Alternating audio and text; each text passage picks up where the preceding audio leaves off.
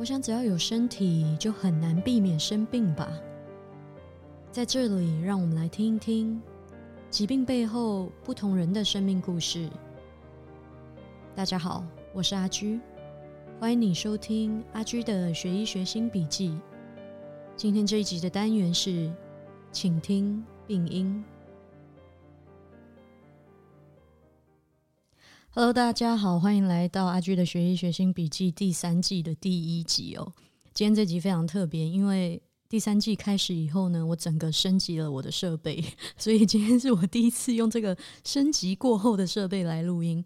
那今天非常荣幸呢，可以邀请到远自台湾来的 Jamie，大家给他掌声鼓励鼓励。大家好，我是 Jamie。哇！Jamie 呢也是医学生哦，然后他在 IG 上面呢有一个非常成熟的页面，有一万两千多的这个追踪者。诶 j a m i e 你以前就是就是 create 这个 Instagram 的时候，你就是想要做就是 influencer 吗？其实没有诶，因为一开始其实就是我那时候在重考，大概二零一五、二零一六高中刚毕业，然后那个时候是嗯，就是随便填上了一个北医的系，然后想说。要内转，可是因为不见得一定能够转到 medical school，所以我就决定就是直接没有去注册，我就去重考。那重考的过程当中，就是常会看到一下一些那种嗯所谓的 studygram 或怎样，他们会也也不见得说是真的去做什么 influencer 的事情，但是他就会去拍照，然后记录今天可能读了些什么啊，或者是读相关的事情。所以我那时候就开了一个。等于是自己这样的一个账号，就我我其实之前是没有个人的 Instagram，那那时候就是只是开了一个这个账号去稍微记录一下，然后就慢慢慢慢慢慢慢慢就走到今天。其实我不算是那种 很快累积到很多很多 followers 的，但是就是一路算是慢慢耕耘吧，这样子。然后其实是做一些比较。嗯，不是纯记录的东西，大概是医学考上医学系之后才开始。那在那之前，我其实读了三年的就是职能治疗系，那个时候其实也都是对对对，occupational therapy。那那个时候其实也都是在记录一些生活比较多，不太会去做什么就是读书心得分享啊之类的那种东西。哎，今天 Jamie 来到温哥华，我真的非常开心，因为其实我很多。听众都是在台湾对医学有兴趣，或者是想要读医学系，或者是已经是医学系的学生。可是因为我自己本身就是十二岁就来加拿大，所以我其实对台湾的整个学制的那个体制非常的不了解。然后包括台湾的医学院，是当然我也就是没有接触到台湾的医学生，所以你真的是我真正接触到的第一个就是台湾的医学生。所以我有好多问题想要问你哦，就是说。你你说你高中毕业那个时候重考，对，就是是因为你你不满意你上的那个学校吗？哦，其实一开始应该说是这样子，就是台湾的医学系大多数都是从高中毕业之后直接进来念六年，对对对。那那个时候有，因为有些学校它是会有内转的名额，就是你可以先去填一个其他的 major。什么叫做内转？就是校内转系。哦，对，那你转系的意思就是。原本是这个系，然后你要转到这个系。比方说，我可能嗯药学系，然后我要去转到医学系这样子。哦。那每年学校呃可能会开名额，但是不是每一间学校都有，大部分的学校其实是没有的。那那个时候我一开始是，我我我那时候就想说，如果要我再考高中数学，我就觉得我没有办法 handle，就是我数学不是很好。然后我就想说，哎，那内转只要考英文跟普生跟普化，应该是 OK。然后我那时候就想说，哎，那就填一个，就把所有的北医的系都填过，台北医学大学的系全部填过一遍。结果后来发现填上了，忘记是我有点忘记是什么系，反正不是执照系就是了。然后那个时候。又看他不是每一年都有 medical school 名额，他又不能降转，就是你不能说，哎，我大三，然后我要升大三，然后我降转升大二的名额，就是你只有一次机会。如果正好你那一年没有医学系的名额，那就就是没有了。嗯，所以后来我才想说，那就不要赌这么大，我直接去重考这样子。哦，重新再考一次大学入学 OK，所以我的理解是，原本想要就是先上北医大，然后再内转。对，可是结果好像这条路不是很行得通，就是不一定，就是你。如果当年没有名额的话，你就是不可能再赚了。对，所以蛮蛮 risky 的感觉。对对对对，太 risky 了。然后再加上原本那个系啊，好像是工位系，对，原本是 public health。然后我那时候就想说。那我读这个出来 要要干嘛？我也对这个没有特别大的兴趣，所以我就想说算了，还是不要。所以重考的意思是说，你是重新去考，就是高中跟高中生一样去考大学的那个重考，没错。那个考试现在叫什么？因为我听说过好多种不同的我们那个时候叫做学测跟职考，学测、学测就是嗯，一月的时候会有个学测，那学测的话就是。嗯，大家的考考科基本上都差不多。我们那个时候了，大家的考科都是一样的。那总共有五科，就是国文、英文、数学、自然跟社会这样子。那五科，嗯，你就可以，它它满积分就是每一科各十五积分，所以总共满积分就是七十五积分。对。然后，如果你学测没有上的话，那就可以考七月的职考。职考的职考是 short for 指定科目考试。嗯。那就每一个。就会有数甲、数乙、国文、英文，反正然后所有的自然科、所有的社会课，总共有十科，然后你就可以选择你要的科目去考，这样子。对，然后学校就是各个科系在招生之前，他就会先放出说，哎，我们要看哪几科，这样，然后你再去，那是完全按照分数去填。嗯。那如果你是从学测这个 route 入学的话，就是你要。拿着你的学测积分去申请你要的校系，然后他才会去筛选你的积分，之后会有所谓的第二阶段，就包括面试、笔试、试做考试之类的。感觉也是蛮辛苦、很很复杂，好多程序要经历。那你你重考了几次？我嗯，应该说是我在我没有上大学重考一次，但是其实在台大的那三年，我就是每年都有去考。那有没有准备是另外一回事，那样子就是我每年都会去考考看那样。嗯，然后就想看看可不可以考到医学医学系里面。没错。所以你是之前在考到医学系之前是在台大读的是职能治疗？对。你你刚刚你有之前有跟我讲过职能治疗。哇，所以你有三年职能治疗的经验，然后之后再考上了医学系，然后就去读医学系了。嗯，对对。很不容易，就差一两年了。但是因为有些学分还没修，所以我应该会是。在那个状况下，应该会是需要延毕一年。对，哦，了解，那很不容易耶，因为你每一年都要再去考一次那个考试，是什么东西？就是推进你，就是说，为什么就不当职能治疗师？我就很喜欢医学啊，然后职能治疗有时候会觉得能够。能够做的事情，就是你的那个 scope of practice 其实是相对比较受限的，嗯，对。而且我自己其实是对一些比较生生物方面的东西，就是跟 data 有关的东西比较感兴趣。可是职能治疗的话，常常都是，嗯，去。评估那个病人的，或者是你我们会讲 client，我们的 client 的一些生活的功能，或者怎么样去对他的生活做一些调整。那我就觉得，其实，在尤其是那时候在小儿科实习的时候，我就觉得遇到蛮大的困难，因为其实小朋友不是那么好评估。对。然后，嗯，尤其像他们的那个 fine motor skills 啊，然后 gross motor skills，然后你要按照他的能力去设计出适合他的活动。对，其实不容易。对，非常非常困难。然后。所以其实我一直对就是能够继续待在这个领域的人有很大的 respect 那样子，因为真的是很很难去抓到那个平衡的一个一个一个东西。对，所以我那个时候其实大三的时候有有小，因为我们那时候大三每个礼拜会有一天去见去实习，然后就要去设计给小朋友的活动，不管那小孩是那个脑性麻痹麻痹啊，或者 autism，或者是。各式各样的问题，那你就要去评估他各方面的能力，然后去设计出适合他的治疗活动，然后你还要讲出，哎，这个东西可以就是增增进他的什么样方面的能力？我就觉得这整个对我来讲，实在不是一个很适合的的东西，所以后来还是就是继续考医学系这样，然后考上之后，可是考上之后其实也有。想过是不是就留下来把它先念完，我就有两张执照。可是其实对耶，因为其实你也很接近了。对，因为可是就想说还是因为怎么讲？因为我考上医学系，我是公费生，那公费生会有之后后续要还公费的问题，这是第一个。再来就是以台湾现在的嗯规定来讲，你两张执照你在卫福部登记，你有两张执照是 OK 的，totally fine。但是你要用健保职业就是。只能够用一张这样子哦，了解，所以又嗯，如果是这样子又被限制住。对，所以我那时候在想说，如果我在下乡的时候，可能会遇到一些，如果我有职能治疗师执照，也许可以做一些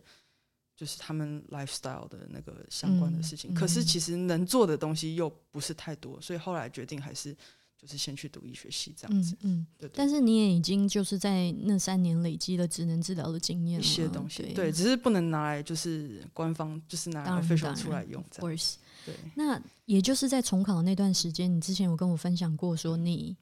你 create 了那个账号，嗯。你 create 了 Instagram 的那个账号，然后慢慢的粉丝人数就开始累积增加，然后一直到现在，其实我看到你是非常成熟的在经营这个社社群账号的。呃，我有看到你常常在上面讲你的医学的经验谈啊、生活啊，还有阅读计划。你的阅读计划是我看我真的是非常佩服的，就是。就是怎么会有人就是这么爱读书，其实 而且都是、嗯而且都是课很多课外书，当然也有一些跟医学有关的，你都很细心的把它写下来。是什么东西让你去做这件阅读计划哦这个事情？其实有很多原因啦，因为小时候其实很爱看书，但是后来就觉得长大之后再看都是看一些网络上的文章，然后都是非常的片段的，然后一段一段，就是没有系统性的，就是还是有在阅读，可是可能就是看一些新闻网站的文章，或者是嗯 editorials，、或者是就是 Medium 上面的文章，我就觉得没有系统性的去读。很久很久很久很久没有系统性的去读完一本书这样子，对，所以就觉得说，哎，那我既然有一个这样的平台，我就有点像是同才压力吧，就是对对对，去去迫使自己去读这样子，很棒，很棒。这是一个啦。然后第二个是因为其实家里家里爸爸是出版业啦，所以他常常会莫名其妙塞一大堆书给我。哦，对对对，然后我就想说，那就也就顺便一下，对。但是其实后来发现，读的反而好像都不是爸爸出版社的书，对对对对，好像有点反效果，怎么办？那爸爸有没有觉得说，哎、你怎么都不读我们家的书？没有没有，因为他们出版社的书虽然也有出很多通俗的书，不过有一些书还蛮奇怪的，那个不是一般人会读的。不是对对一般人对会读的。对对对，就什么中什么某个中国的古古代文人之类的书之类，那个不会有人读啊。但他们其实近年也出了一些，对，蛮冷门那也近年近年出了蛮多，他他其实也也有蛮多就是一般人会读的书那样子。，OK，了解。对对对，所以就是一些各式各样的因缘际会那样子。嗯，对，那今天我邀请就是 Jimmy 来哦，嗯，很刚好他在温哥华，所以我们有才这个有这个机会可以碰面，嗯。讲一下为什么你在温哥华好了。哦，我在这边，因为嗯，我是来 UBC，就是嗯，英属哥伦比亚大学参加一个 Vancouver Summer Program。那它不是一个游学，应该说它它不是那种语言学校，它是各个学院自己有办的一些暑期学分班。那我嗯自己是来这边修一个医学院的课程。那嗯这次修的课程是跟医学研究、跟临床，就临床研究还有临床技能有关的两门课，这样、嗯总共四个礼拜。嗯，那你现在上了一个礼拜了嘛？你觉得还 OK 吗？我们学校还可以吗？可以啊，就很 漂亮，就是哦，真的，其实台湾因为比较小嘛，所以比较不太会有到这种这么壮阔的那种大景。但是我们其实像是我住的宿舍，其实算是很高楼层，就每天早上起来都是看海，就觉得哇，实在是非常的对对对，非常的棒，对，因为对对 UBC 校园啊，不是我在就是 夸，真的是很漂亮真的，是很漂亮。它真的是三面三环环海，对，然后有校园里面本身就很漂亮，有很多树啊，很绿，然后呃一直都在盖。真的就是 University of a Billion Construction。exactly, how did you know that？我就有听到，还有一些其实还有一些别的，还有还有我我有 Chinese，对，of University of Billion Chinese，因为就是华人很多，还有还有一个是 University of beautiful Beautiful cars，Beautiful cars, yeah, that's true。就是有很多，因为这边很多嗯国际学生，其实他们家境都很好，嗯然后所以他们都开很好的车子上学。然后还有一个是 University of Beautiful Chicks，OK，意思就是说有很多漂亮的妹妹。对啊，对啊，对啊，很不错漂错。亮，对，对？然后 UBC 你这一次来嗯就四个礼拜而已，四个礼拜而已 OK，很荣幸，就是刚刚好可以遇到他但是我。后续就会直接飞美国，对，去找朋友，嗯，对啊，趁这段时间好好玩，因为温哥华好玩的不少。如果你非常的热爱大自然啊，或者是喜欢看美景，就是那种真大的风景，这里真的是一个嗯很不错的地方。嗯真的真的，好，那今天会邀请到 Jamie 来我们参加这一集的录音哦，嗯就是因为我在第三季的这个 podcast 我设计了一个单元叫做“倾听病因”。这个单元它的初始的我的想法是我希望很多时候，当我们认识疾病的时候，尤其是比如说医学生在学习一个疾病的时候，我们可能会在学理上面去认识这个疾病，然后会时常在临床上面忘记说，诶，这个疾病的背后是一个活生生的人。那这个人他有来自于他的故事，以及他跟这个疾病所相处的模式，跟他整个展现的方式。我希望透过 podcast 的方式来访问拥有经历过不同疾病的人，来分享他们的故事。那因为我在 IG 上面有追踪 Jamie，所以我知道他是 lupus patient，就是他呃有中文是红斑性狼疮，红斑，对对对谢谢谢谢，OK，红斑性狼疮吗？还是对疮？疮都都可以啦，就是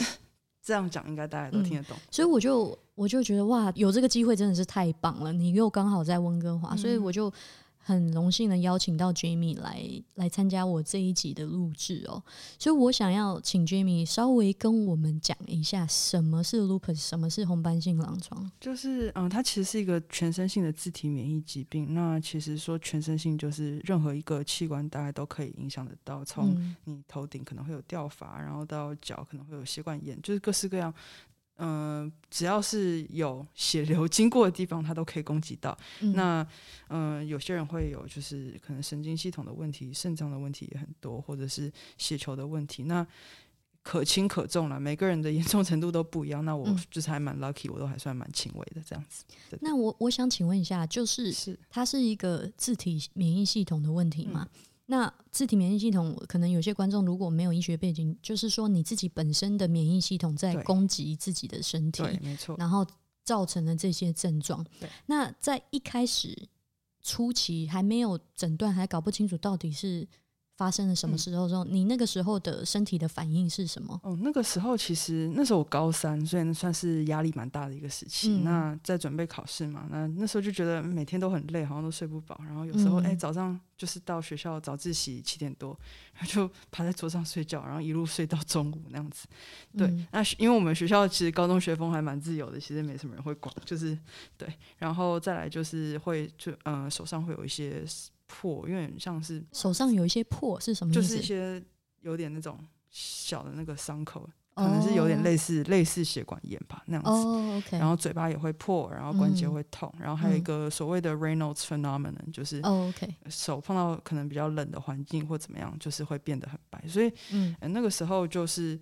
就因为这些问题，所以其实我之前是超级健康啊，就是嗯会嗯、呃跑铁人三项之类的那样子。嗯那后来我就去学校的那个保健室，就是去找 school nurse，然后 school nurse 就说：“哎，这个要去看风湿免疫科。”所以后来就去看。可是其实一开始没有检查出什么，那时候只有因为有一个有一个算是 screening 的一个检查，叫做 ANA，就是 anti-nuclear antibody 抗核嗯抗体。那那时候也是只是 low positive，那嗯，他没有办法确定你是什么东西，就是可能有这方面的蛮没有那 fake。么蛮那么 specific，对，没错，所以那时候就说，那你可能有这样的问题，但是没有办法确定是什么，那就先追踪。那过了几年，就是过了几年，对，过了几年，呃，两年吧。所以一开始只是觉得容易疲惫疲劳，对，然后关节，然后关关节会痛吗？会，啊会啊，关节会、就是那会肿吗？那个时候膝盖会了，一点点啊，对，一点点，没有它肿到很夸张，那个肿到很夸张，可一般也不会到肿到很夸张，嗯，对，就那些。那段时间对你的影响是什么？其实我觉得还好、欸，就是哦。觉得，嗯，怎么每天都很爱睡觉，那其呃他就好像也，因为其实一直到现在我，我都是都觉得还好，没有到什么太嗯。改变 生命的那那种、嗯嗯那种可怕的症状，没有嗯发生过嗯。这种事情，嗯，所以还蛮幸运的。对，嗯那那个时候是后来我就就一直观察嘛，观察观察。到嗯、上台大，因为台大会帮学生安排。就是入学前的健康检查，然后就发哦。现抽白血球，发现嗯只有三千出头而已，然后对就哦。稍微比较少，然后就带回去到那个那时候在看的风湿免疫科的医生，他说那大概八九不离十，嗯，然后又这样子又过了两年多哦，然后又这一段时间都，因为你从一开始有一些症状到，嗯，哎，两年后，呃，看了那个发现白血球已经过了好几年哦，中间发烧一直发烧，一直发烧，对，可是都是那种 low grade fever，然后 OK，只是但没有严重影响到我生活，就我日子还是照过，但是就是凉就可能三八那样子，对对对对对对。那这段时间都有回诊看医生吗？嗯，有一段时间稍微断了一下，但是其实后来上了大学之后就都有。都是正常这样子。那在这一段还没有被诊断出的时间，你自己有觉得说，为什么我好像搞不清楚我到底怎么了？还是你有一些 suspicion，就是说，会哎，我是不是有一些问题？因为其实那个时候还是这是我自己心理的问题？有有？有想过，那时候嗯一开始医生就是，嗯、他就已经讲的蛮明白，就是这应该就是一个 autoimmune 的问题，就是嗯自体免疫的问题。嗯对，然后我就想说，OK，那就先放着，这样就继续回诊。可是，呃，家人那边就比较不会那么的谅解，他觉得奇怪，你怎么一天到晚嗯在看医生？你是不是不想念书那样子？然后哦我就就其实有点困扰啦，就会常会觉得，嗯，好像也也不知道怎么讲，因为你如果没有一个诊断的话，你没办法跟你讲，没没办法跟他们讲说到底是怎么回事这样子，所以那个时候就比较困扰是这一点，嗯，就是家人不是很理解，对他不太能够理解到底发生什么事情，对对。你没有在医学上面就是试着跟他们解释？有试着，但是其实我自己是不太喜欢跟家人讲这些东西，所以我我也尽量就是不要让他担心，对对对对对对对，就是 keep it very vague 那样子，就跟他讲说大概是。怎么样，但是哦，没有很明确地讲，也那时候也没有办法很明确地讲，因为我没有一个名字嘛，对，嗯嗯嗯。所以后来到了就是上了大学之后，发现白血球这个问题，然后又去，反正就又又自己又跑去验了，因为我们学校附嗯。近有一个那个检验所，就像有学到，就是嗯、呃有一个 anti double strand DNA 的一个嗯。抗体，然后就跑嗯。去啊验验看好了，结果验发现是 positive，对，嗯，那正好那一阵子，呃，就是因为我原本是在一个诊所看，对，嗯在台湾的话，其实大部分的诊所都是那种什么小儿科啊、耳鼻喉科那种小的诊所。那嗯有一些比较大的联合诊所，会有很多的不同科的医生，然后会一起看。我那时候就是在这样的一个联合诊所看，那那边的医生也跟我还就是还蛮好的，对。可是我后来就想说，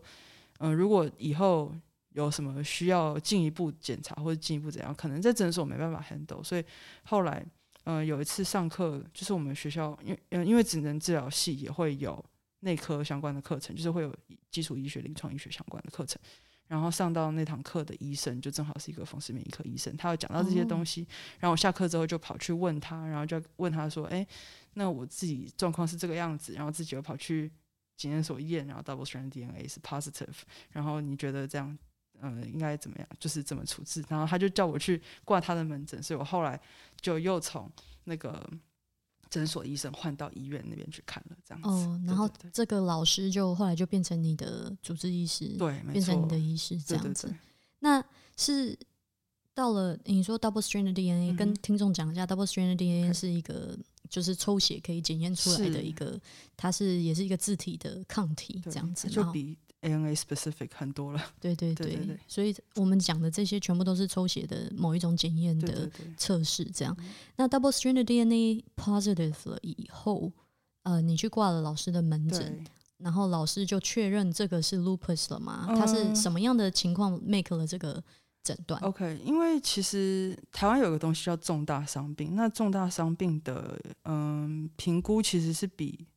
做诊断还要严格很多的，甚至比它的 classification criteria，就是用学术就是学术学术用途的那那套分类标准还要再更严苛的。所以一开始其实嗯就是诊断是 lupus 没有错，可是其实我后来又隔了大概一年多才。才终于去申请了那个重大伤病，那是因为台湾的健保好像，嗯、我们不知道，因为那个都是在评估委员，就是评评估的那个委员才会确定知道是什么样的标准，但是好像是一定要有在医院里面验出这个抗体才会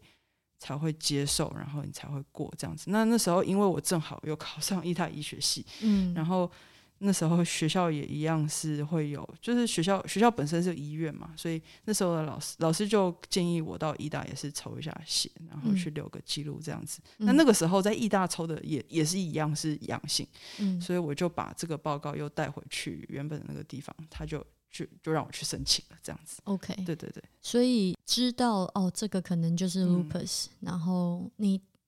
确认了以后是什么？你自己是什么反应？哎、其实没有特别的反应啊，因为因为其实从一开始很久之前就已经最早的那个诊所医生就已经跟我说八九不离十，嗯，对就是其实你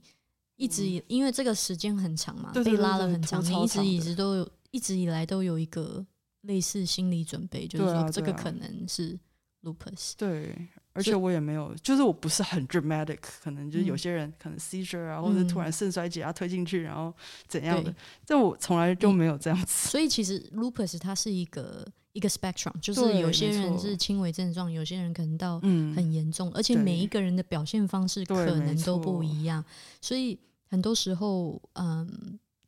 在临床上面，他的表现的那个方式，可能对于医师来说会觉得说，哇，怎么这么的，对。就是不同，甚至你如果把它讲给大众听，大众可能也会比较这是完全不同的对，对对，你就是怎么回事？这两这么不同的东西，怎么会是同一种对啊，这个呃病因的来源？嗯那确诊就是确认这个诊断了以后，嗯，你因为之前我们有讲到说你没有，就是没有很没有很清楚的跟家人讲，对。后来你你是怎么跟家人讲这后来我？就跟他们讲，但是嗯、应该说是我没有，从来没有就是 sit down，然后讲，就是跟他们讲说，我现在要跟你们讲一件很重要的事情，从来没有这样子。嗯嗯，那我就反正因为那个时候正好有一个算是嗯、台湾有一个病友团体叫做我们都有病，那嗯。我那时候有在他们的社团里面，所以有也有接受过类似访问，所以那时候他们就有访问我，然后就他们就有写一篇文章，嗯，后来我就有 转贴这样子，他们我爸妈大概是直接转贴给你爸妈看，就对啊，然后、哦。但是我有跟他们其实也大概一直都大概知道怎么回事，哦，对，就是也没有发生什么需要跟他们坐下来一对一这样子讲的情况，嗯嗯所以他们大概就是从从旁边知道吧，这样子。OK 对对 OK，对。感觉你不是很善于，或者是不是很，就是对于跟家人沟通这件事情，是不是对你来说是这种不是特别的容易？这件事情不是很，就是因为我会担心他们太担心，对，嗯然后其实是没有必要，因为我实在是超级轻微的，我自认啦，嗯对啊对啊，，嗯然后就是就就让他们知道这件事情就好，对，嗯然后也不要造成太大的，就我后来有跟他们讲的比较清楚，就是我我很好，不用担心这样子。对对对，所以他们也可以接受，而且加上我自己也是读这方面的，我自己会就是知道怎么样，就是应该要再去进一步去检查或干嘛，所以他们比较放心啦，我觉得。嗯对，我在读医学院的时候，我就觉得说，诶 l u p u s 不是一个很好懂的疾病，对，没错，因为因为它呃，首先所有的风湿科的 疾病都是 we don't know what's going on with you，就是就是有一种这种感觉，我们不知道发生什么，但是这应该就是自体免疫系统的嗯，一个疾、病，然后呃，反正治疗方式都非常的类似。对，没错，没错，没错，就是 因为我当时我我当时在在读那个 rheumatology 的时候，就是这种感觉。然后嗯 lupus 又更是，因为它的 presentation 太太奇怪了，太太 diverse 了，对对对太太多元了。那我想问一下，就目前来说，呃，这个疾病在最严重的时候，你大概是一个什么样的状态？嗯那时候就是发烧，然后每天到下午就是像断电一样，就是嗯我就可能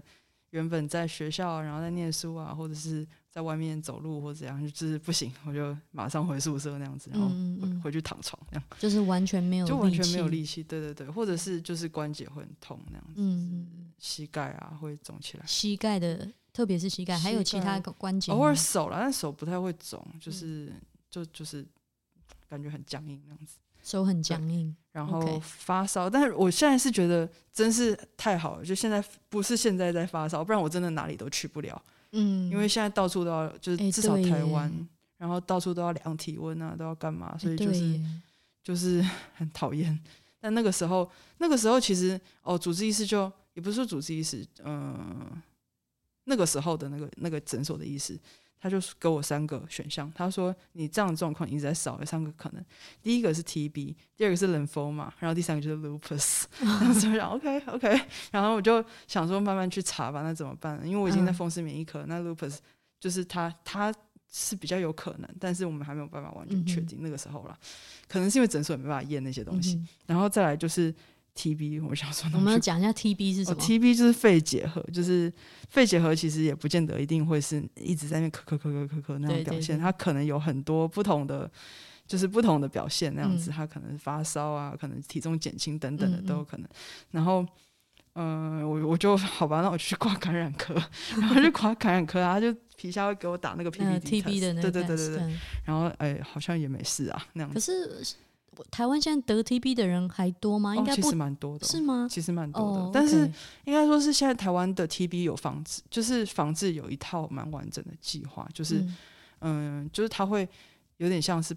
派专员把药送到你门口，然后看你把它吃掉，然后他才会离开、哦那样子。嗯，对，所以他其实是有一套 system 在，所以现在应该是有在改善，可是至少比起蛮多国家，应该台湾 TB 的情形还是还是有哦是哦对，我一直以为台湾是一个跟加拿大一样，就是很少看到 TB 的很多地方是还有，因为有些农村或者是比较比较偏远的地方还就是还是有还是会。有。对。OK OK，然后人风嘛，我就没有去查，对我有点不太想挂那一科，哦，所以就淋风马中文是什么？就是哎淋巴癌，因为淋巴癌其嗯。实有时候症状也是可以用一些低烧啊、盗汗那样子去表现，所以我嗯。就想说还是应该是没有，然后就 没有，我就没有去挂，对对对对对，想因为那个 检查也很麻烦啊，然后就是很多奇怪的检查，搞不好还要抽抽有的没有的，所以就后来就放着，然后后来嗯，就是后来也做了那个健康检查，然后就嗯发现。就就没一直没有走到挂血液肿瘤科的那一步，嗯嗯，对对对对嗯对对，所以整个流程大概是这样，对。OK OK，然后后来确认是嗯 lupus，是，然后最严重的时候是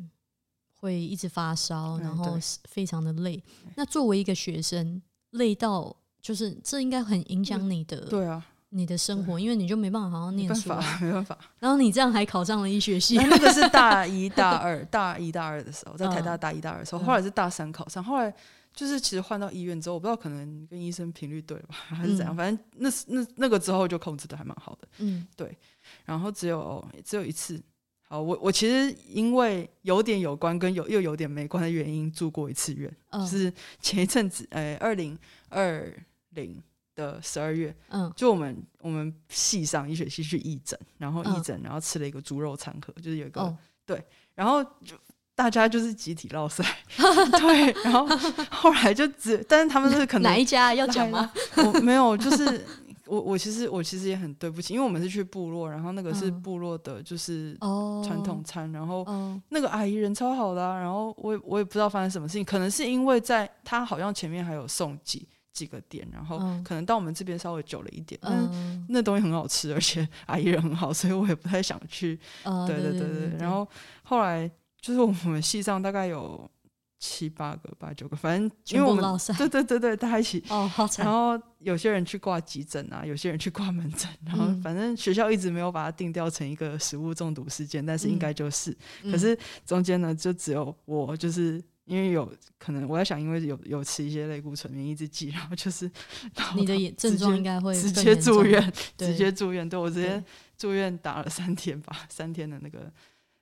抗生素这样子。哦，对，对对对，因为因为呃，lupus 的病人他们是自体免疫系统的问题嘛，对所以呃，自己要抑制自己的身体去攻击自己，通常的那个治疗方案就是吃类固没醇。错，那类固醇它通常就是把你的免疫系统压下来的一个药物，所以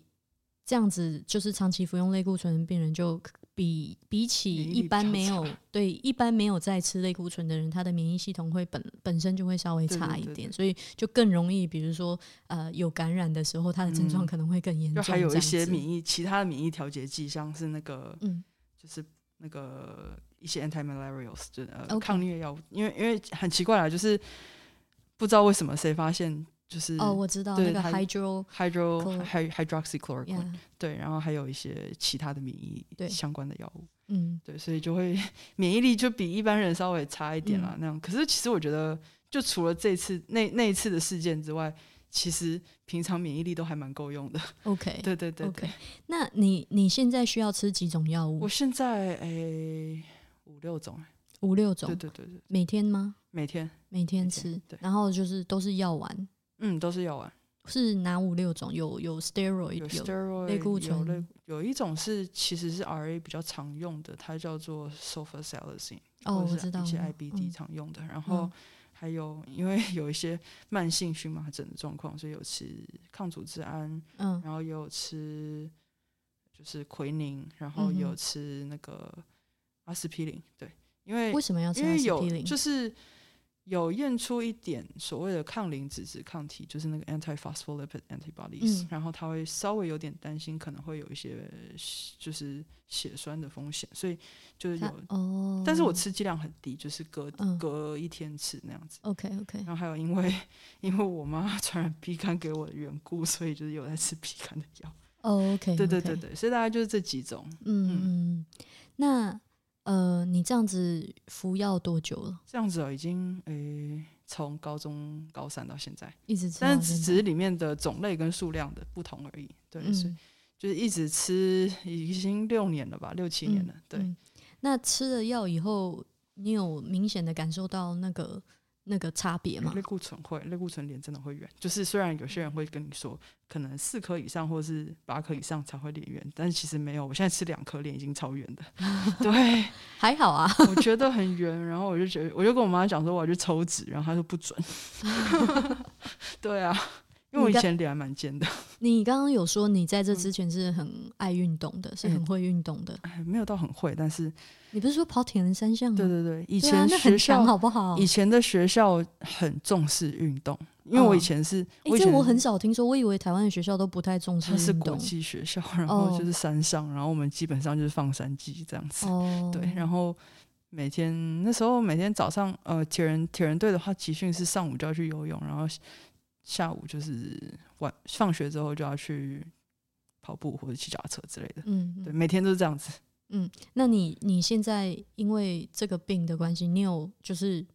想念可以运动的生活吗？还是还好？还好哎、因为嗯我没有很喜欢跑步，我超级讨厌跑步。但是，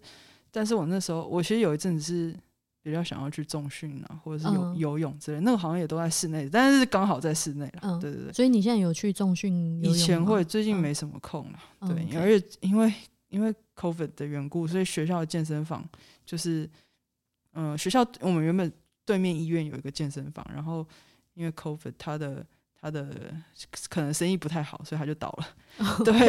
然后像我还还有一堆点数在那边，不知道怎么办。哦然后还有那个学校的健身房也是有要、嗯也是会开放时间会受限学校游泳池也都关了。但吃这些药不影响你就是从事健康就是运动的活动我觉得？还好欸，还好对，可以。就是现在你如果想会比较想去运动还是可以。可以啊，可以啊。OK，对，肌肌肉会比肉会比较流失啦，哦我觉得，比较快流失。对对对，OK OK，然后你有说到就是可能脸会圆一点啊，嗯什么什么的，它会影响到你的内分泌吗？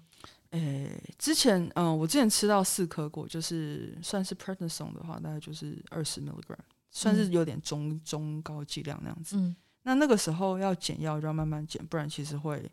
会就是反弹那样子。嗯嗯嗯，所以那个时候比较会嗯、有影响。可是我现在两颗就觉得还好，就是不太会内分泌上其实倒还好。倒还好。对 OK，你刚刚有讲到一个一句话，然后我有 catch 到，就是说，哎、你跟这个就是医师的频率蛮对的，对，所以我想要了解一下，你就是在嗯这些症状的前期去接触医疗人员，你你有说，因为其实还蛮幸运的，因为你是自己有医学背景的人，嗯所以你知道哦，要这个是自体免疫系统问题，你知道哦，这个要看风湿免疫科，然后甚至呃，风湿免疫科老师在上课的时候，你就直接去找他了。嗯，我我想要了解一下你跟这些医疗人员的互动，为什么这个老师跟你的频率对？嗯、其实就是可以沟通了，就嗯是应该应该说是这个老师，我现在的这个医师，他每个门诊大概都是一两百人，嗯，所以其实真的很可哪怕，就是进进进出出，进进出出。那有些人他会没有办法，就有些人会是那种打破砂锅问到底的个性，那他可能就不你说病人对，嗯，他每一件事情都要搞得很清楚，然后嗯他一定要医生亲自巨细靡遗的解释给他听，他可能就不太适合这样子。我进去大概都是两两三分钟就出来，因为嗯我有问题的话，我就通常都会自己先写好，我就会速战速决，然后要问什么，然后怎样，嗯他都会解答。然后其实私底下也有联络，所以其实我觉得这样对我来讲比较就是比较比较，我自己是比较适应，但是有些嗯人可能是没有办法适应这样子的方式。对对，我想很多嗯，因为你自己有医学背景，嗯所以作为一个医师要跟你解释，就是你不用花太多力气，不需要花太多力气，也不需要花太多时间。嗯，但是绝大部分的人都没有医学背景，对。这样子的老师他不会觉得很困扰吗？就是这么多的人，你说老师本人会觉得很困扰，就是如果这么多人都要问的居细名，可是我觉得病人想要问居细是他们的是他们的权利，也是如果我自己是一个没有医学背景的人，然后我今天生了这个非常难懂的疾病，我也会想要问清楚、问明白，而且那个就是风湿免疫科的这种疾病，通常都是很难，很难理解的没，错，所以我我我就有一点 question mark 啊，我有点问号，就是说，如果他这么这个风这个老师这么不喜欢的回答问题，不是？我不喜欢回答问题，哦。他没有时间，但是他只是没有时间。对对对。我觉得讲到重点他没有有时间。台湾健保体制就是这样，他的病人太多了，多就一他一天门诊一百多个人，对，不止。不止。不止，那常会到200他工作几个小时？他就是嗯、呃应该这样讲，他一个上午的门诊，可能表定九点开始，他可能八点多就会先到，然后你先到，他就会先看这样子，哦，对，然后他呃看到，但他其实蛮快，因为他很多病人都只是来拿药，嗯，对，所以只要跟外面的护理师讲说，哎，我只是来拿药，他就会从就是这样。其实我我不知道好不好、欸，但是 什么但意思？是因为因为其实照理说还是要再评估嘛，但是，但是时间上真的是不不太允许。但是他真的嗯是很认真的医师，我我嗯没有住过院，我没有就是在他的 service 上面，但是嗯据说他无论台风天，就是台风天全全医院唯一一个不停诊的医生就是他，然后嗯。他就是每一天都会进医院，不管嗯。是过年什么样，他都会去看他的住院病人，所以就是没有人叫他要 show up，但他一定会去，他一定会到，嗯。你可以确定这件事情，除非他当然可能开会出国嗯之类的。嗯。他是一个非常，我自己是觉得一个 role model，虽然日子过成这样也太辛苦了，但是、啊，但是真的是一个对病人非常非常认真的医生。嗯，对，所以我觉得嗯就这一点是很值得学习。我我觉得，嗯，很多好医师就是在两个东西之中拉扯。嗯一个东西就是我对于病人，嗯我的我的 service，就是我对我希望可以很完整的提供这个这个 service，嗯然后可以回答到他的问题，给他足够的时间问问题，以及有那个嗯有那个机会跟那个时间去好好了解这个病人他的需求是什么之类的。可是那个是要需要花时间的。对可是另外一方面呢，我要服务是大众，对就是除了你以外，我还要服务千千千，就是后面还有很多很多的人。我我今天可能就只只能给你十分钟，因为后面还有很多很多很多人，没错。所以在这两个之间很难为的在拉扯。要说他是一个不好意思也很容易，因为对没错假设假设说，就是我就觉得说，哈，我那边排队挂号等了这么久，然后你就给我这几分钟的时间，但是我觉得今天就是有讲到，就是说。这他其实很多医师很很很为难，就是在这个体制下，他就是这样子的一个现况。当然，我自己在台湾就医的经验很少啦，可是我有陪我奶奶去 去大医院挂号，我就有这种感觉，就说天哪，这个一个医师的门诊太多了吧？好多、哦啊天哪，这要怎么就是台湾人很喜欢看名医，就是所谓的就是对去挂名医的，门诊？他就是所谓的名医。哎，我也不知道这怎么办。但是我们讲到了这个这个一个点，嗯，没错。好，那你就看了这么一位老师医师吗？哦，还有另外一位，就是之前在诊所那位，那个、那个就是完全不同的调性，他真的比较 laid back，然后他、嗯。我他很他很教学，就是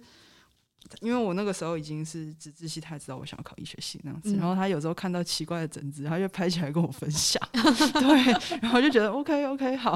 然后还有那种就是那个他看到什么有趣的 TED 那个影片啊，然后嗯还有就跟我分享，然后现在我因为后来。等到就是我换到另外一个医师之后，我还是跟他有联系，然后逢年过节会传一些长辈图给我，哎我就觉得还蛮哎、所以你跟医师的，你跟你自己医师的关系，因为你自己想学医，跟自己是医学生，反而有点像老师跟学生的关系，有一点像，有一点像，因为应该说是我现，甚至我现在写论文，然后我的指导老师自己也是我现在的医师，这样子，因为正好是有关。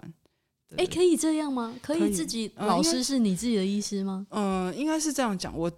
主要带我的那个老师不是，就是，但是因为要找，因为跟 rheumatology 稍微有点相关，所以就是要找另外一个 expert，然后就是一起指导。但是在台湾是没有什么太大的问题。OK，然后我主要的老师是消化科的，消化科的老师。因为我看你的 IG，你有我有了解到说你以后也是想走就是风湿免疫科。对对对。呃，是因为自己生病的关系，所以对这一科特别有兴趣吗？还是在之前？是也不是，因为其实我最早我不是我我自己是喜欢可以看到所有的，我不我不是很喜欢单独就是局限在一个系统。嗯，所以那个时候想说，哎，那是不是急诊啊？急诊可以 感觉什么都看得到啊，然后又 life quality 又还不错，就是下班之后的 quality 还不错。然后后来，呃，就可是又又觉得好像应该要。做点研究或者怎样，日子会过得比较完整。然后好像急诊能够做的研究稍微显得稍微少了一些。对，嗯。然后后来自己有发生这件事情，就是生病之后，就是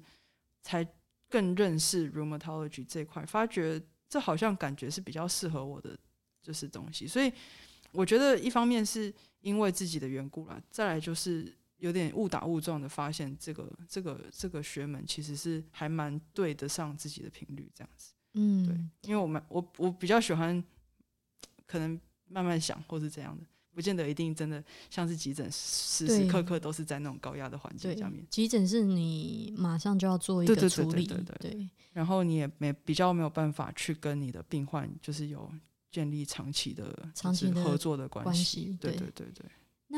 那你刚刚有说到你在做研究，在台湾的医学生都要做研究吗？没有，但是很多人会。嗯，对，尤其如果他们想要申请一些小科，我相信在美国、加拿大大概也是，就是像什么啊，dermatology 啊那种，他们都会先去跟。那因为我们很幸运，是我们学校人很少，我们呃，我们是第一届进来的。那哦，你是这个医学系第一届的学生，没错，哇，就只有二十五个人，所以基本上所有的资源都在我们身上。嗯。然后你想要去跟什么样的研究，或者你单纯只是想要去不同的 lab 看看，其实都是可以的。然后学校也有提供，就是医学生的研究的奖学金。那奖学金的部分就是就是等于是研究计划去申请的一个 grant 那样子，那你就可以去做你想要跟你想要跟的老师去做你想要你有兴趣的研究这样子。嗯，对对。在台湾风湿免疫科算是小科，算是 competitive 的吗？应该说是一点都不 competitive，不 competitive，就是。嗯，它是内科底下的次专科。那内科底下次专科就其实比较台湾比较红的就是 CV，然后 GI，然后可能因为台湾 CV 是心脏心脏科心血管，然后就是肠胃肠肝胆科，然后像是嗯，因为台湾喜肾的人多，所以肾肾脏肾脏科也还算红。然后最近比较红的大概又是嗯新陈代谢科也蛮红的。嗯，大概是这几科比较比较。竞争比较激烈吧，可是其实，在内科底下都还好，在内科底下，对对对。所以，哎，在台湾，因为我刚刚毕业嘛，所以我刚刚升就是住院医师。那你们也是医学系毕业以后要做一个住院医师的申请吗？要啊，要啊。就是我们医学系毕业会经过先经过两年的所谓的 postgraduate year，就是 PGY 的一跟二。那第一年就是大家应该都一样，都是在各个大科当中轮训，就是内外妇儿及还有社区医学这样子轮训。那到 PGY two，如果你们医院有这个有分科的 PGY 的话，那就是你可以选择内科组、外科组、妇儿组，那各自都可以抵一年的住院医师训练，所以等于是会变成嗯该科的 R one 在在做训练。但是如果没有就是一般组的话，就还是要做完这一年再重新去申请住院医师。哦，对对对。那如果你是嗯 PGY，比方说内科组好了，然后结束内科组的 PGY 训练之后，你去申请内科住院医师，你就可以直接从第二年住院医师开始当。OK，那申请的过程是什么？申请的过程其实就是各医院去招聘，然后他就会你就去投你的履历那样。但比较偏呃台湾的像是台湾比较接近像是美国那个 Match 或者是台那个加拿大 Carms 的，就是 PGY 的选配。就一样是你要去它是一个中央的一个系统吗，对对，它是一个嗯中央的系统。OK 那一各个医院住院医师可能就不不是不一定是这样，OK，对就是中央选配的是 PGY 毕业那一关出去这样子。嗯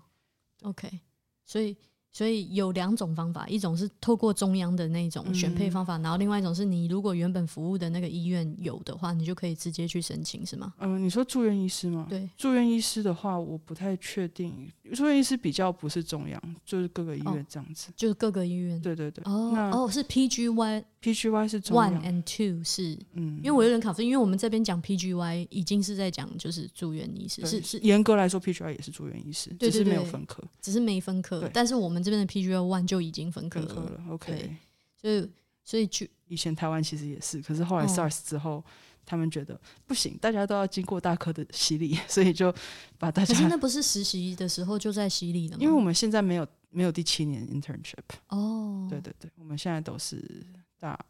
六毕业，然后那大六做什么？大六要实习？其实大五大六就是就是实习，大五大六就是实习，对然后 PG one 原本是七年，台湾医学系原本是七年，然后嗯。最后嗯就是大五大六是 clerk，所谓的见嗯习医师，对然后第七年是实习医师。嗯。那他们的工作内容理论上应见习医师医师应该比较不会碰，但是其实实际上还是会。嗯，然后第七年就是在做所有医师应该会做的事情，这样嗯子。对，但是现在变成没有第七年了，所以第七年就是 PGY One，它是为了确保大家都尽可能的，那时候已经是有执照在 practice 的状态，嗯，所以是也是可以开药，可以什么的，可以，可 OK 以。OK，对可是可是呃，五六大五大六的课可是不能开药的吧？其实应该也可以，只是要经过上面的，就是就要同 cos 意 sign，对对对就是上面的人要签名的，嗯对对，跟我们这边一样不。知道是不是所有医院都是这样，因为每个医院之间可能都会有一些不同。OK 对 OK，哇，我们有点 聊得太远了，因为我实在 我实在是太好奇，就是台湾医学 有点复杂啦，对我，我因为我。对啊，因为我我我主要频道就是讲我在加拿大的嗯这边的体验，所以我一直很好奇，就是台湾医学生的体验有没有什嗯么、有没有什么不同？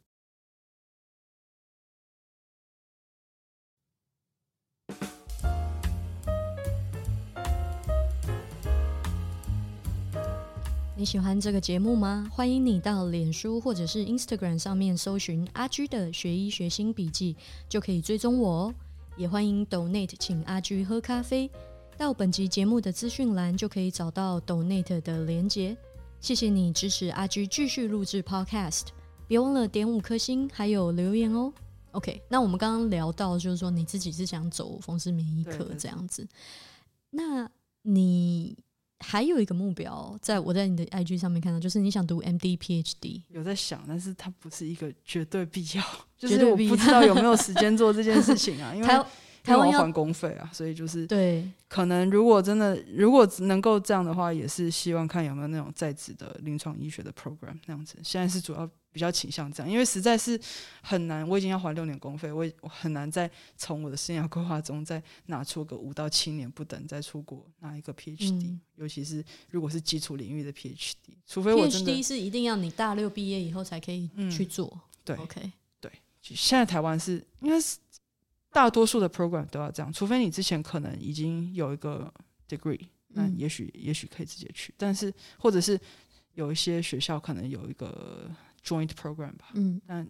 这可能是一些例外，可是原则上你还是要毕业才才有办法做这件事。，OK，对，OK。你如果去做研究的话，你会想做什么样的研究？我现在我其实感兴趣的东西还蛮多的，像是免疫学我也觉得蛮有兴趣，可是我没有很喜欢基础实验。嗯对，然后对于工位也也有点兴趣，嗯对，流流行病学或者甚至到一些可能 patient education 之类的嗯东西，嗯我都觉得还还蛮酷的，就是可以多看看。现在没嗯有确定一定想要做什么，，OK。你自己作为一个病人，然后嗯常常也需要看医生，然后拿药跟吃药，你觉得自己作为一个病人，有没有是在什么样的程度影响你自己要学习成为医生这件事情上面？嗯，其实我觉得就是。嗯，因为因为其实，在医疗在学医的过程当中，我们常会对一些议题会感觉比较慢慢的有点 desensitize，就是嗯你不太会能够从病人的角度去看这些事。嗯可是我其实自己也会，甚至我嗯自己在进医学系之前，本来就已经是有那个有有一点神经有点大条，我不太会去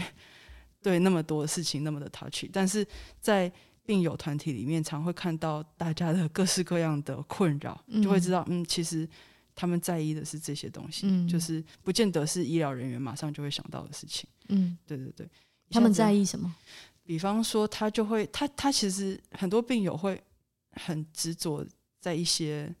症状，或者是很执着在一些小的细节。这详详细什么例子，我现在一下子也也想不太起来。但是他们就会觉得我们认为很小的东西，他们会觉得是很大的事情，嗯对，然后他们就会很担心、很害怕那样子。嗯，对，那其实就还蛮需要。然后在台湾的医疗体系下面，又很难有足够的时间去跟他们说明为什么会这样，然后你什么时候应该要担心或怎么样的事情，他们就会自己在家里会想很多。所以嗯我觉得其实就是有这这样的不同的身份，有点像是，嗯、你可以在你可以去比较知道你的病人在意是什么事情。嗯，对，就是你自己作为一个病人，你你在学习成为医生的时候，你更能够去理解他们所担心跟在意的是什对么。对，我觉得，我觉得这个可能是很多医生跟正在学习要当医生的人很容易落入的一个一个盲点，就是比如说你的老师，他每天他我不知道他 lupus 的病人有多少个大概非常多，很多。那可能每一个病人治疗方案可能都八九不离十，差不了多少。可是我们每一个病人，每一个病人的需求跟的想法，跟他对这个疾病的理解能力程度，甚至是他的担心、忧忧虑，都是不一样的。嗯，没错。那你刚刚讲到一个我我还蛮有感的，就是你说我们认为很小的事情，可是对病人来说他很在意。为什么会为什么会有这样子的状况？你觉得？因为对他来讲，那个可能我们在抽血报告上面看不到，可能比方说他一个很疲累啊，或者怎么样，但是那就是影响他最严重的事情，最严重的症状。那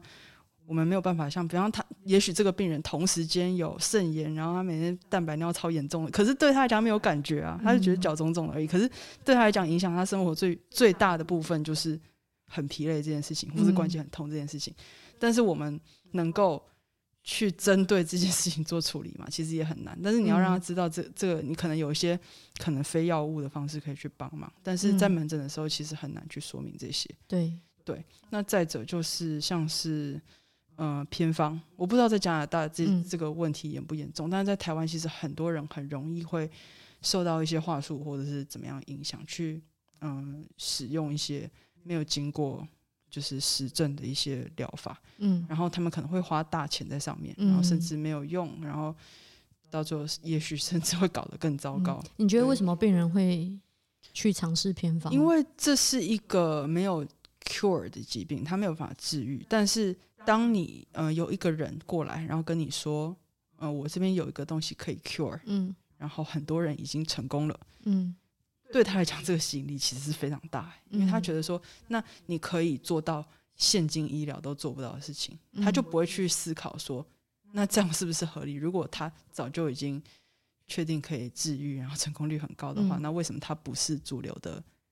疗法？他不会去想到这件事情。他现在嗯想到说，就是这个东西可以让我摆脱这个别人治不好的病，嗯所以他就会去尝试，嗯，无论花多少钱，花多嗯少风险去做。其实我觉得很多时候真的，我我自己觉得啊，很多病人会去尝试偏方，是因为他在主流医学的体系下得不到他想要的那个安慰，对跟他得不到他想要的那个那个安心感，嗯，所以就会产生不信任。对，没错。那这个时候，民间疗法或者是偏方疗法，或者是有心真的想要骗钱的这些人，就很容易在这个时候去对于一个已经心理状态比较脆弱的人去说服他，然后花大钱什么的。我个人觉得这是一个。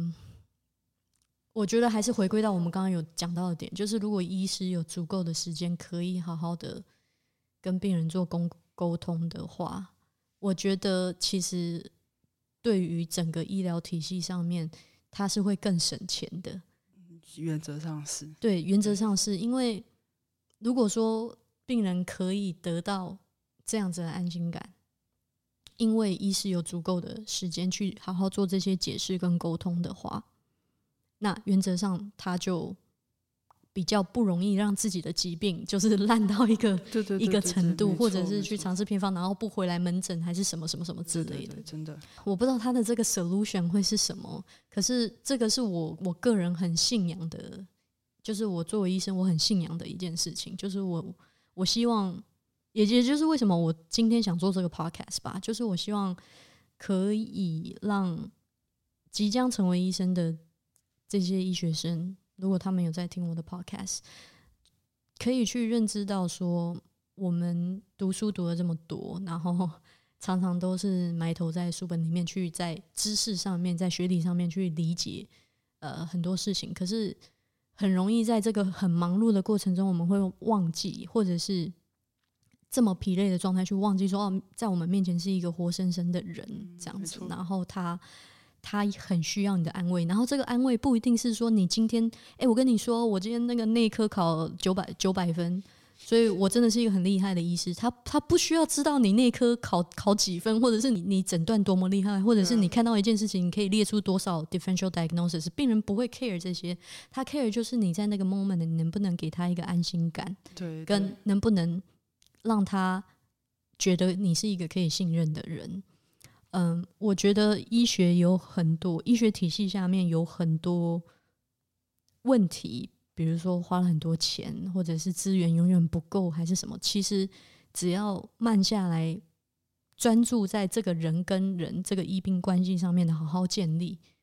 多花五分钟的时间，或多花十分钟的时间，我觉得会 make a huge difference 啊！这是我自己的一个。我自己的一个信念，医生在慢慢在做这些事情。但是，像呃，以风湿免疫科来讲，有有认识一个学长，他其实他他在整间还是没办法做做到这么多的说明。可是，他就开了一个 Facebook 的社团。然后里面就是他写了非常多的卫教文章，然后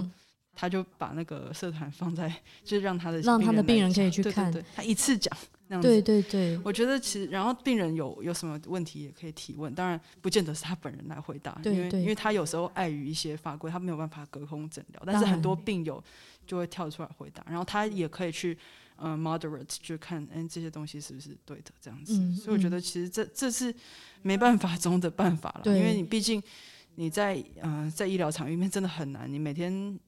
要讲一样一样的东西讲两百次，那很可怕。那我自己的医生是像前一阵子打疫苗，很多人对疫苗有非常多的问题，尤其是风湿免疫科的病人。嗯，然后他直接就是写了一个一篇文章，然后是说明呃为什么打疫苗，然后怎么样怎样怎样，然后你你可能有的一些 concern 或者怎么样，甚至因为有一些人少数少数的病人是不太适合打疫苗的，然后他就会建议如果你。有某些症状，可能可以考虑避开某某一些特定的疫苗，那样子，他就把它写完，然后贴在枕间外面，对，然后他写欢迎拍照，对，就是就是他用一些别的方式去降低这些本来就已经很焦虑的病人的焦虑，这样子，对，所以我觉得也是一个也是一个方法，虽然不见得那么的理想，就是你不见得会能够做到，呃，你实际上在诊间里面跟他。坐下来聊半个小时，那么的 personal，但是其实对于一些基本的问题，其实也也可以，也可以至少省去他们的很多重复讲述的这个时间，这样子。嗯，我我我非常感谢 Jeremy 今天跟我跟我分享那么多，尤其又要讲到就是自己自己身体上面的的的一些啊遇到一些事情，嗯，然后也让我。我觉得更接更更能够感受到台湾医疗环境的无奈吧，的的这整个风气跟氛围，嗯，我真的是很有感呢，因为我我我就很清楚的记得，其实我自己也在台湾看过病，小时候。可能十五，我十二岁来的嘛，然后我有一阵子就是内分泌有点问题，然后我有在台湾看过内分泌科，然后我那时候就觉得超生气的，我记得啦，当时我十五岁，我就觉得我就超生气，我就觉得这个医生就是都没有跟我讲清楚，然后就打发我走了，他到底就是怎么会有医生这样子？可是，然后我就一直记得这个不好的体验，就是在台湾看病的这个不好的体验。然后一直到现在，所以我就一直记得，就觉得说，我很希望就是自己不要成为那样子的医生，这样子就是嗯，没办法让病人好好的跟你问诊。可是透过今天跟你聊天，我就理解到，很多时候这个很无奈，就是病人那么多，门诊那么多，然后要看的人那么多，你要怎么去 balance？对，尤其台湾又不是转介制的，台湾是 任何人都可以上门去直接挂到挂那个非常次专科的次专科门诊。对，对，有时候嗯次专科底下又有什么特殊门诊，然后就是你可以直接去挂那边没有问对题，那不 完全不需要 referral。你你你作为医学生，我台湾有那么多的医学生，其实大家都很优秀，然后又年轻有想法。我觉得作为未来的医师，你有没有什么想法，或者是有接触到一些人，他们可能正在推动这个的改变呢？其实一直都有人在推，但嗯是推的结果没有很，就是没有很理想。就是嗯他们其实怎么说呢？因为因为已经是根深蒂固的事情，就大家都是习惯这样子看病。对。那有有些部分也不见得不好，像如果今天有有人明显的就是有某方面的问题，他还要嗯。去经过 GP，然后再去嗯。refer，、这个其实相对也可能会耽误掉一些时间。嗯。所以我觉得嗯。这嗯，我觉得比较应该要 focus 在大环境要怎么样去改变，就是让民众第一个他就医行为不要太小的事情，然后就跑去那样子，嗯。然后再来就是可能对医师的 compensation，或者是甚至整个医学生名额的规划调整，次专科训练的规划，就是名额这些相关的调整，去去做一些其他配套措施，倒不见得一定是说要做要做到像嗯、英国、像加拿大这样子的嗯，嗯、呃基层 refer 上去的这个这个这个这件事情，嗯对对。对，倒不见得一定要这样子去做，嗯，因为每个国家有不同的风情跟需求，真的对是，但我是觉得也许可以考虑，就是从现有的在现有的架构里面做一些改变，倒不见得一定说不定可以 blend 掉。blend 的一个 model 啊，嗯，就是有一些，因为因为加拿大是有家庭医师的制度嘛，就 GP 的制度，就是大家要看病，呃，如果不是紧急的，都会先找 GP 先找。GP，可是在我觉得台湾也可以推测，但是也也让 open 就是说哦，台还是可以继续直接挂次专科的门诊，然后慢慢的做一个整形的。哦台湾其实很多人啊，这嗯我不知道是不是多数，但是很多人看病，因为家附近都会有那种小型诊所，嗯他可能是耳鼻喉科诊所，然后什么事情都习惯先去那边看。耳鼻喉科在加拿大是一个超超超次我知道，超次专科的，在台湾耳鼻喉科街上很多耳鼻喉科，对，啊我小时候也是看耳鼻喉科长大的。对啊，然后小儿科诊所，小儿科诊所会看大人三高啊之类的，啊反正就是这种，他们其实也都有专科，但是嗯不是他不是家庭医学科，家医科嗯诊所反而很少。嗯但是台湾的这些地区的诊所，因为像很多医院都会有所谓的，像台大叫新月计划，就是嗯就是它会有互转。就是你嗯可能在台大治疗到一个一个一个阶段，他会把它转，就是转到地区的一些小的医院或者诊所嗯。继续追踪，或者是说，哎、那你这边地区的嗯 local 的医生抓到了什么事情，嗯然后马上就转到台大去，嗯。这互转其实也是有机制在这样做，嗯，所以嗯。我觉得是可以扩大这样，可能透过健保给付的调整或怎么样去嗯。鼓励大家的，就是嗯医疗行为去做一些改变。嗯。对，像嗯、呃其实台湾是有在做，因为台湾的嗯、呃看病的部分负担依照你去的地方不同是不一样的，嗯。就是像是你在基层的诊所或是地区医院，它的挂号费，嗯、它的它的部分负担就是多少，然后你如果去到区域医院，那挂号那个部分负担又是多少？去到医学中心部分负担又是多少？嗯那当然，呃，例外是如果你有你有重大伤病之类，然后你是嗯看当科的重大伤病，那那就是免部分负担。嗯但是如果你是一般的问题，其实，嗯、这些稍微一个层级又比一个层级贵一点的这个，可以 discourage 一部嗯分的人去做不必要的跨级的医疗。嗯，对，所以也许，但是你要只要谈到钱，要谈到涨健保、涨涨什么看病，那一定会会有很大的那个 backlash，对，政治人物也不愿意提出这样。子所以大家都 这都是这是政治人物的烫手山芋，健保议健保议题，没有人愿意提提这个证政见，真的真的，哎，但是还是有人在做，然后也有一些效果，但是可嗯。能就是比较慢啊，嗯。对而且大家也有些科别像风湿免疫科，我那时候其实有有一次我在进到门门诊诊间的时候，问说外面怎么人这么多啊？嗯他说我老师就很无奈的说了一句话，没办法，风湿免疫科医生人太少了，哦台湾只有嗯、在职业的好像只有一两百个。哦，真的哦好少哦，少少台湾有两千多万人呢。对啊，这两真的 active actively practicing rheumatology 的人大概就是两百个左右，哇，好少啊。然后像整个花东哦是个位数，哇，对，所以很夸张，就是嗯不不只是本来人数就不够，然后区域分布上面也是问题也是很大，就是很多嗯、呃偏乡的地区是没有风湿免疫科，像我之前在那个有一次在反正。在宜兰的某某间某个医院在见习，然后嗯。我们有所谓的居家访查，我们是跟着嗯。加医科医师，就是有一些病人可能不太方便出来，然后嗯。我们会去做 house call 那样子。嗯。然后那个我就看他病人的 chart 上面写说，诶，他有皮肌炎，他有天那个 pen pemphigus，嗯。然后想说这怎么可能？为什么会放在家里 care 啊？就是他然后也没有这附近也没有任何的嗯。专科免疫相关的皮肤科医师，嗯。或者是就是风湿免疫科医师，就是加医科医师在嗯 care，、然后他嗯。会。给他一些类固醇之类，嗯那就嗯。真的就是没有这个次专科资源，而且你就算人到了那边，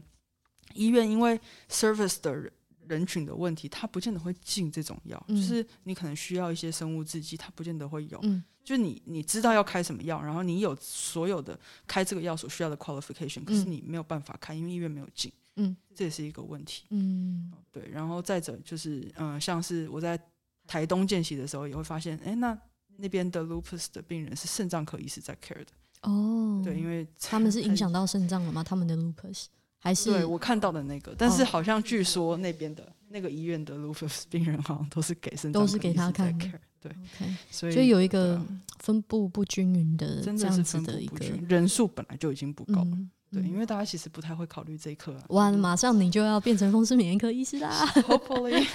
对啊，哇那现在现在你自己也是 lupus 病人，嗯那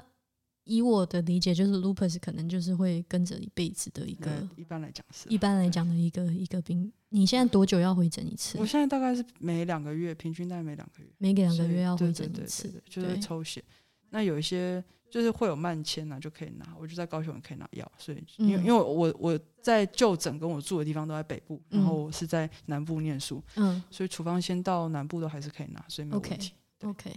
那现在整个状态都很 OK 吗？都控制的不错。都蛮不错。OK OK，太好了。那如果今天在听的听众，嗯他们有自己可能也是 lupus 病人，或者是他有朋友认识的家人是 lupus 病人，你有没有什么话想跟他们说？我是觉得就是我觉得就是遵循医嘱是最重要的。对，嗯你就然后不要担心太多，因为其实现在慢慢的，虽然近五十年来，呃，其实突破很少，可是就我所知，最已经有很多新药在发展当中，是应该只会越来越好了，嗯就是不会。以比起以前那个样子，比起嗯我们在电视剧里面或怎么样看到那个样子，嗯已经是不可同日而语了，已经是状况是差很多的。他已经是一个可以控制很好的对对疾病了。对对对对对，对所以那你自己对未来，对呃接下来要，你现在是大几？我现在是大升大四，还有三年，还有学习三年，还有三年。对，诶，还没还没进入那个临床的我们学校有一些临床的课啦，嗯但是不是所有时间都在都在医院，就是嗯大五大六才会所有时间都在医院。嗯对，OK，那你对自己有什么期许吗？就希望将来当一个好的医生。对我其实我觉得这要做到这样就已经很难了，就是嗯因为因为其实不见得是医院怎么看你，或社会怎么看你，或病人怎么看你，其实你到最后是你能不能够对得起你自己。对对这件事情，你能不能？对得起自己的这些付出跟努力，对对对，还有自己的良心？期许这样子，对没错。所以希望以后 Jamie 可以很顺利的成为一位台湾已经很少的、很需要你的资源的风湿风湿风湿免疫科医师，然后自己又在这方面的疾病非常的有经验了。嗯很棒。那欢迎你来加拿大，以后常来玩。Thanks for having me 其实其实台加拿大也有很多，就是我们说 IMG International 嗯 Medical Graduate，、说然后他们也是可能在加拿大以外的地区读医学院，嗯然后之后来加拿大 practice，有有这个想法吗？有考虑啊，这我觉得这边比美国 chill 一点，对。对，chill 很多，哎、不是一点，就是真的，所以我觉得会会考虑，如果之后嗯就是有机会的话，嗯。也许也许，我非常的 bias 啊，我、我嗯觉得加拿大绝对是比美国好了。对，我非常非常的 bias，我非常就是喜欢这个地方，然后、嗯当然因为我跟我在这里待了很久的时间也有关系，不过这里的医疗制度应该是比美国好啦，因为这边是公费，这边不会担心就是生个病然后就破产这样子，对，可是我们也有就是我们的问题啊，当然就是像你刚刚讲的，效率嘛，对，很多人会觉得说没有效率，因为什么事情都要透过假医什么什么的，嗯，不过我觉得就是一个取舍的 balance，呃，因为毕竟也是公费制度，它这个公费要支援，然后跟效率上面的 balance 就是是呃 give or take 啦，所以每医疗制度在每一个国家都是一个大问题，都是一个很难解决的问题，所以它本身只要跟人有关的这种性性质就是这样，好像没有一个完美的解法，没有对，真的真的难，好，今天非常谢谢 Jamie 来参加呃今天这一集的节目，然后也谢谢他跟我们分享那么多，页让我我觉得更认识到了台湾的这个